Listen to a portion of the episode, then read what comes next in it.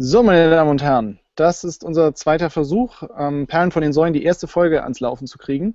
Und ähm, weil das die erste Folge ist, steht natürlich ganz am Anfang auf dem Programm eine Vorstellung und die Gründe dafür, warum wir uns hier treffen und warum wir miteinander reden wollen. Vielleicht fangt ihr beide einfach mal an und stellt euch vor. Andreas, hau raus. Hau raus. Ich bin Andreas Hofmann. Ich bin äh, ein Nordlicht aus Oldenburg, medienpädagogischer Berater und äh, gleichzeitig auch Lehrer und äh, habe mich mit euch beiden hier versammelt, weil ich euch über Twitter kennenlernte. Ähm, wir ziemlich schnell merkten, dass wir auf einer Welle waren und äh, daraus erwuchs die Idee, vielleicht mal einen Podcast äh, zu bauen, zu produzieren. Und äh, ja, deswegen bin ich hier. Okay. Dejan. Ja, ich bin äh, Lehrer aus Freiburg und äh, habe jetzt keine Titel oder Ämter. Ich bin, äh, was man vielleicht sagen kann, aber ich bin bei D64, Digitalen Zentrum für Fortschritt.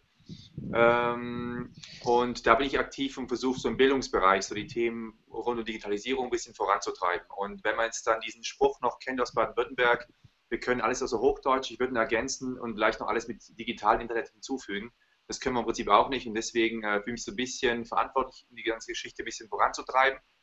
Ähm, und ja, das ist so mein, mein Aufgabenbereich in dem ganzen, ganzen äh, Twitter und Education und digitale Bildung, äh, den man so verfolgen kann bei Facebook und Twitter. Mhm.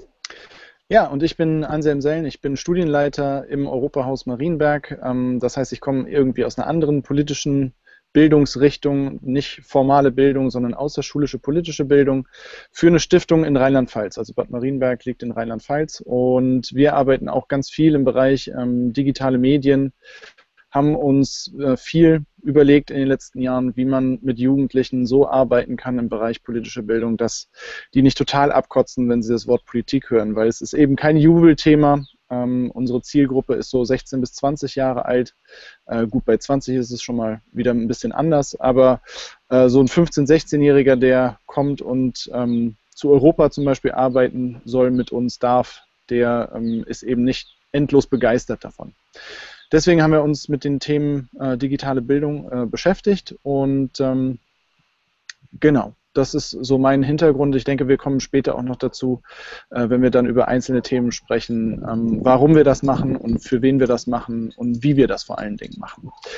Aber ähm, die zweite Frage hatte ich ja schon angekündigt, äh, warum wir uns hier genau treffen, beziehungsweise was wir uns davon erhoffen. Und wir sind alle Pädagogen und stellen die Frage, was sind eure Erwartungen?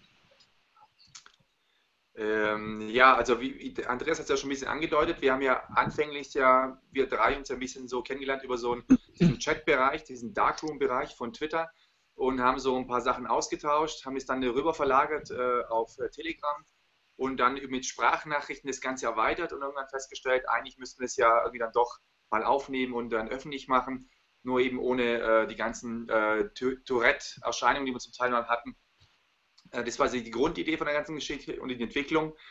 Ähm, was ich mir davon verspreche, wieso ich glaube, dass es notwendig ist, ist einfach, äh, weil die Gespräche, die da geführt wurden, einfach nicht bei Twitter geführt werden. Das heißt, äh, ich bin jetzt seit circa zwei Jahren bei Twitter mit dabei. Hab dann, wird mal behaupten, am Anfang dachte ich, es ist eine riesengroße Welt. Wir müssten ja Millionen von Leuten draußen sein, die ich jetzt erreichen kann. Habe dann relativ schnell festgestellt, äh, die Welt ist klein.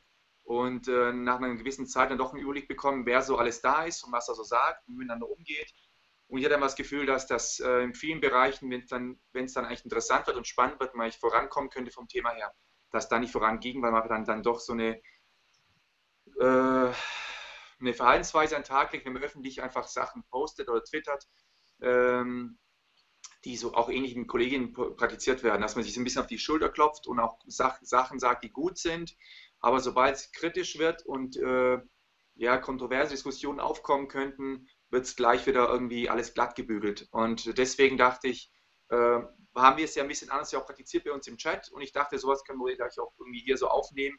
Und dieses Google, äh, ähm, Google Live, was wir hier machen, ist halt eben die Quick and Dirty Version mit wenig Aufwand verbunden und ich verspreche mir ehrlich gesagt, dass das eigentlich äh, gut funktioniert, zumindest für uns. Mhm. Andreas. Ja, ich freue mich, dass ich euch hier auch mal zu Gesicht bekomme, weil ihr letztlich vier, drei, vier, 500 Kilometer von mir entweg, äh, entfernt wohnt.